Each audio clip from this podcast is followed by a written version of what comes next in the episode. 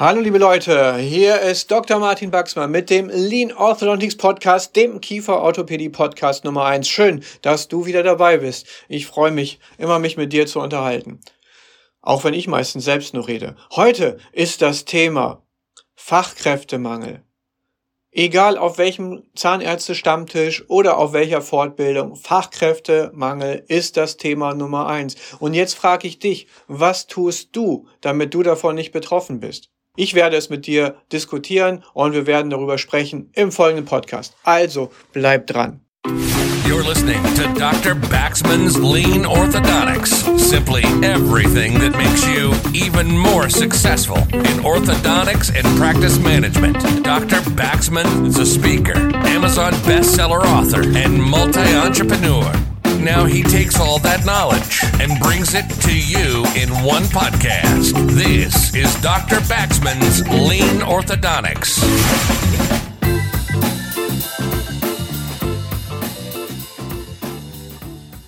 Beim Mittagessen einer Fortbildung vor kurzem war es mal wieder das Thema Nummer eins. Wie machst du es eigentlich, dass du Fachkräfte bekommst, dass du Mitarbeiter bekommst, auch noch welche, die gut sind und so weiter und so fort.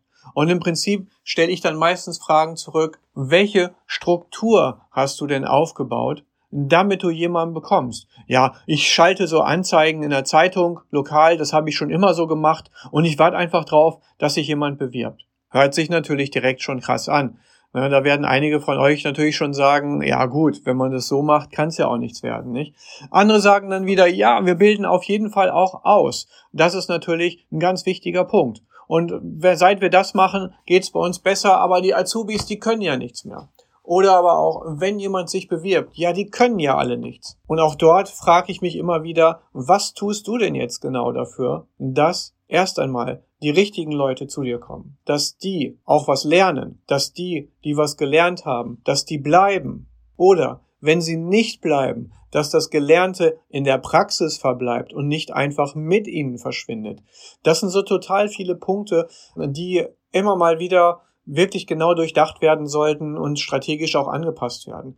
Das heißt, im Prinzip haben wir hier schon zwei unterschiedliche Prozessstrukturen, nämlich einmal das sogenannte Recruiting selbst. Das heißt, wie bekomme ich überhaupt Leute? Wo kommen die her? Wen spreche ich überhaupt an?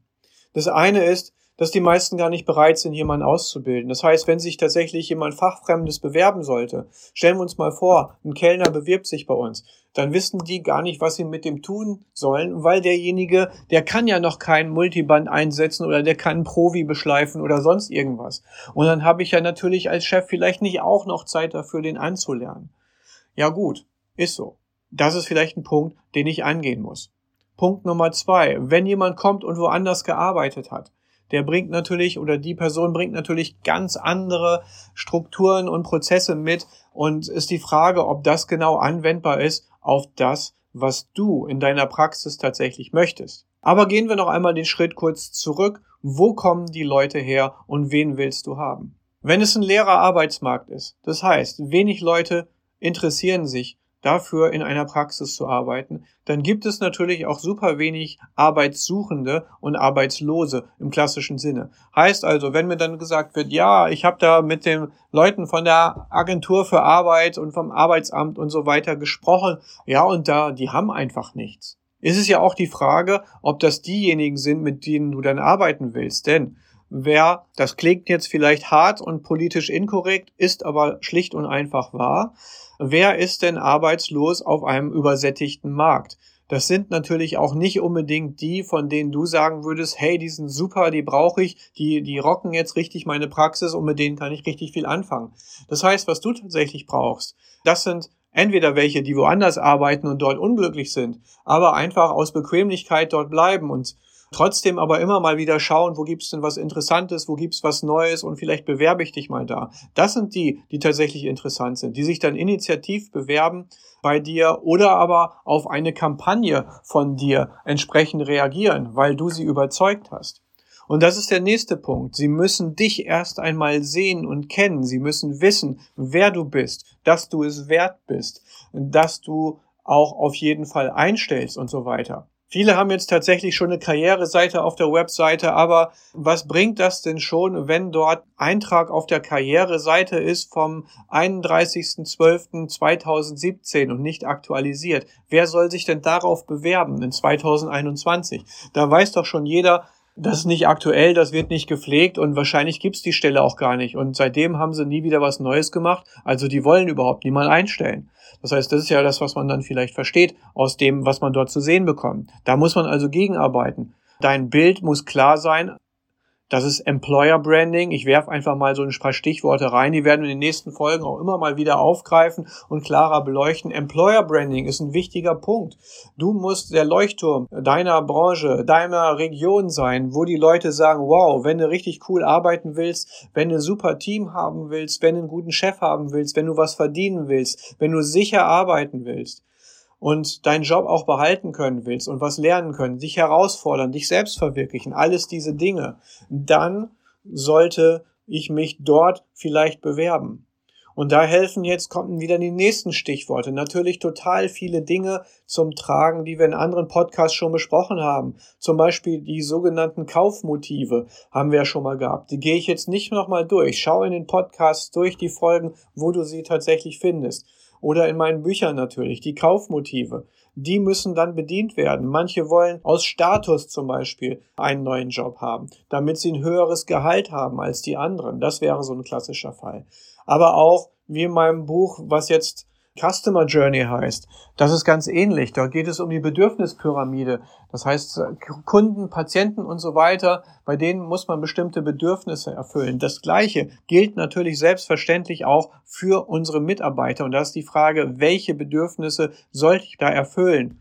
Reicht es, dass ich denen einmal im Monat das Gehalt überweise oder brauchen die vielleicht noch Zuwendungen, brauchen die Perspektiven? Schaut euch die Bedürfnispyramide einmal genau an, damit ihr da nochmal wieder euch klar macht, was kann ich dann auch meinem Team bieten. Und natürlich geht's mir da nicht darum, dass wir die jetzt in Watte packen und dass sie nicht mehr arbeiten müssen und dass sie nicht bis zum Ende da bleiben müssen, dass die bei jedem kleinen Wehwehchen sofort wochenlang krankgeschrieben sind und so weiter. Natürlich gibt's auch solche.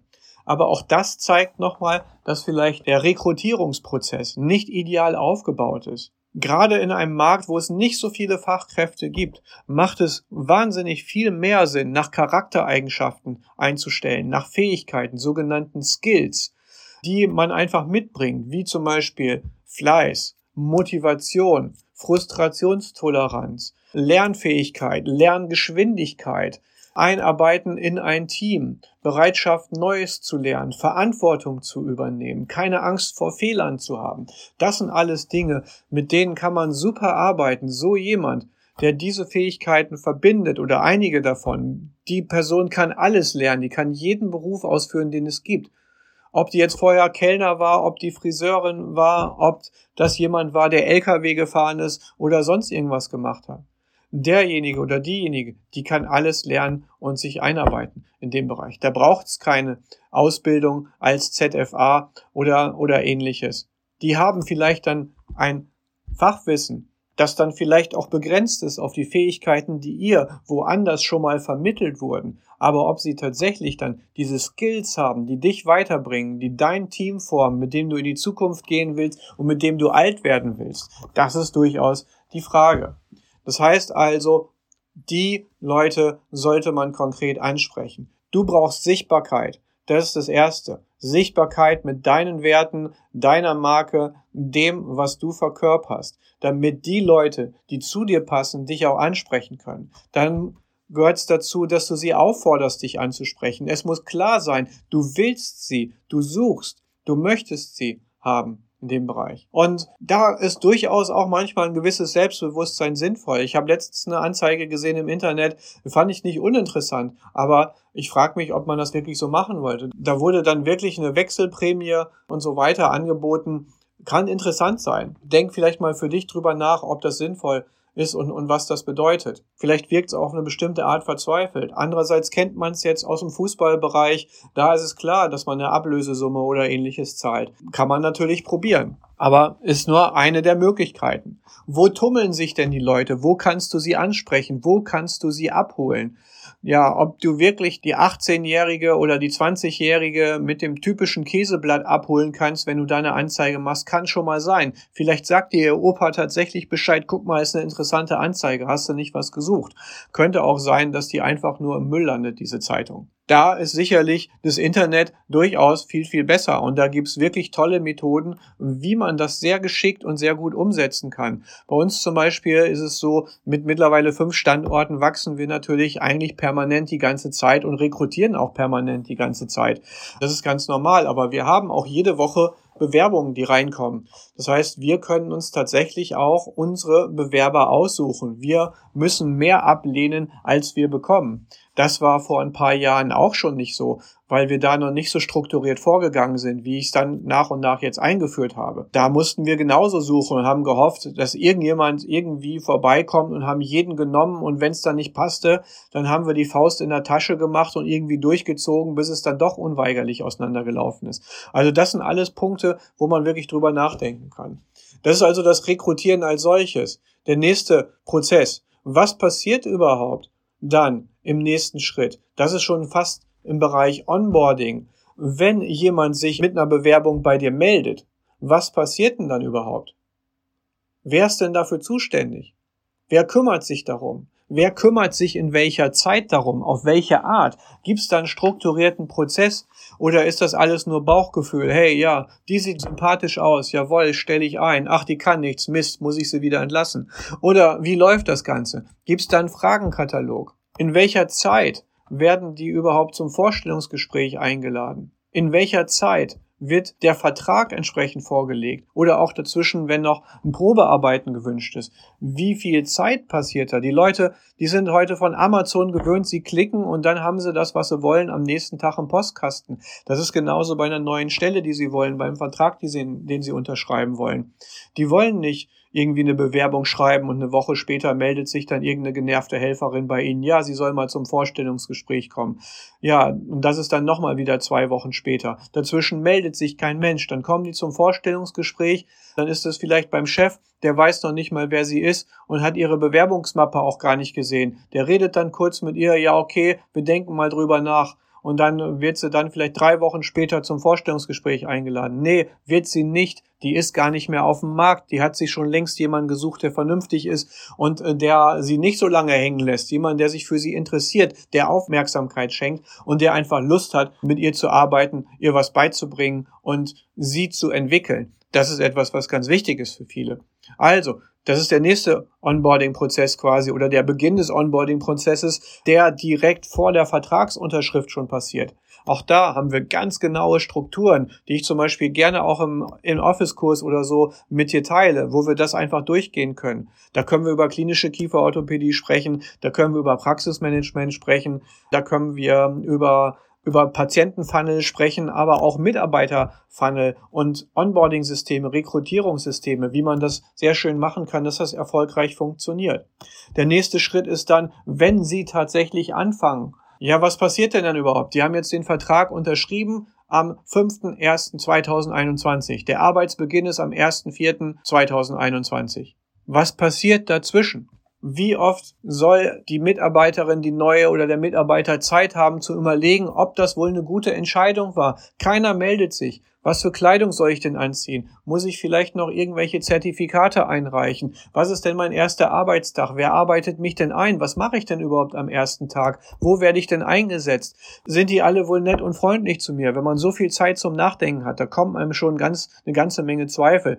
Das heißt, auch hier gibt es sicherlich sehr schöne Möglichkeiten, die ich euch gerne zeigen kann oder dir auch ganz persönlich, wie du da eine Struktur aufbauen kannst, dass du da in Kontakt bleibst und ohne auf die Nerven zu gehen, aber mit sinnvollen Dingen und dass vielleicht am ersten Arbeitstag schon jemand super motiviert kommt, sich sogar schon vielleicht selbstständig mit Tools, die du an die Hand gegeben hast, eingearbeitet hast. Wie cool ist das denn?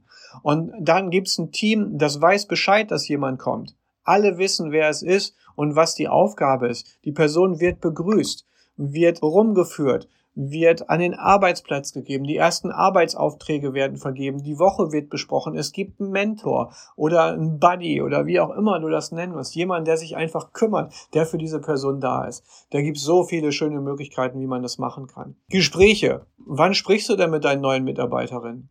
Ja, oft ist es so, der Chef macht das Vorstellungsgespräch, ist vielleicht beim Probearbeiten da noch dabei und dann sieht der Chef die Person nie wieder. Der Chef ist immer in der Behandlung und die neue Mitarbeiterin ist für die Rezeption. Die treffen sich einmal morgens, wenn der Chef reinkommt und einmal abends, wenn er wieder nach Hause geht. Dazwischen reden die gar nicht miteinander. Das gibt's durchaus in vielen Praxen. Da ist natürlich eine riesengroße Diskrepanz zu dem, was jetzt im Vorstellungsgespräch passiert ist und was danach passiert. Wie erfährst du denn, ob die gut mitarbeitet? Oft ist es dann noch so, dass dann irgendeine andere Mitarbeiterin kommt, ja, die Martina an der Rezeption, irgendwie ist die unglücklich, ich weiß auch nicht. Und dann sagt dann der Chef, ja, ich habe keine Zeit, ich muss hier gerade eine Präparation durchführen, Multiband einsetzen, Mini-Implantat einsetzen, kannst du nicht mal mit der reden. Manche Dinge sind auch Chefsache. Und das ist zum Beispiel die Pflege des Teams, Wertschätzung des Teams, Förderung und Entwicklung des Teams, damit man dann auch wieder die Potenziale erkennen kann und eine Strategie festlegen kann, die man dann mit einzelnen taktischen Maßnahmen dann entsprechend befüllt. Da gibt's wirklich eine Menge Möglichkeiten. Vielleicht gibt es dir einfach mal den Anstoß jetzt zu überlegen, wie läuft das jetzt gerade bei dir so? Wo sagst du, hey, da bin ich richtig gut aufgestellt, das ist super. Vielleicht muss ich mir das nochmal klarer machen und das wirklich auch nach außen kommunizieren. Vielleicht findest du auch ein paar Punkte, wo du sagst, wow, ja, das stimmt. Also so eine Struktur habe ich da eigentlich nicht wirklich, sondern bei mir passiert es wirklich so aus dem Bauch raus und dann passt oder es passt nicht. Und wenn es dann irgendwann nicht passt, ist die Person eingearbeitet, ist weg und nimmt alles Wissen wieder mit. Also wenn du das ändern willst, sprich mich gerne einfach an. Da helfe ich dir wirklich gerne, dass du da, da weiterkommst und teile auch dann meine Erfahrungen, die ich da habe und meine Strukturen und Systeme, wie wir das machen können. Schreib mir einfach eine Mail schreib einen Kommentar unter den Podcast, nimm einfach Kontakt auf oder buchen einen Office-Kurs, wie auch immer. Genug jetzt kleine Werbeeinblendung in dem Bereich. Also ganz klar, guck dir an, wo kommen die Leute her, welche willst du überhaupt haben, Zielgruppe definieren, hol sie dir direkt ab, mach dich selbst sichtbar mit deinen Werten, mit dem, was du bietest, was du kannst, aber auch was du vielleicht nicht bieten willst bleib in Kontakt mit den Leuten vom Vertrag bis zum ersten Tag. Arbeite sie richtig ein, hab ein System, dass das Wissen, was du weitergibst, nicht einfach verloren geht, sondern in der Praxis, im Betrieb bleibt. Das war's von mir heute. Hat mir wieder mega Spaß gemacht mit dir. Schön, dass du dabei warst. Ich freue mich aufs nächste Mal. Das war Dr. Martin Baxmann mit dem Lean Orthodontics Podcast, dem Kieferorthopädie Podcast Nummer eins und du weißt, was du jetzt zu tun hast. Gib mir fünf Sterne, gib mir einen Daumen hoch, schreib einen netten Kommentar oder einen Kommentar über Themen, die du gerne in den nächsten Podcast gerne einfach mal hören willst, worüber du möchtest, dass ich spreche komm in meine Kurse, komm in die Lunchtime Lectures. Wir sehen uns, wir hören uns. Ich freue mich wieder auf dich. Bis bald. You've been listening to Dr. Baxman's Lean Orthodontics. Simply everything that makes you even more successful in orthodontics and practice management. Lean Orthodontics has made many people successful, and if you apply it consistently, it will help you too. We hope you've gotten some useful and practical information from this podcast. Make sure to like, rate, and review, and tell a friend or two. In the meantime, you can reach out on the website at www.leanorthodontics.com. We'll see you next time on Dr. Baxman's Lean Orthodontics.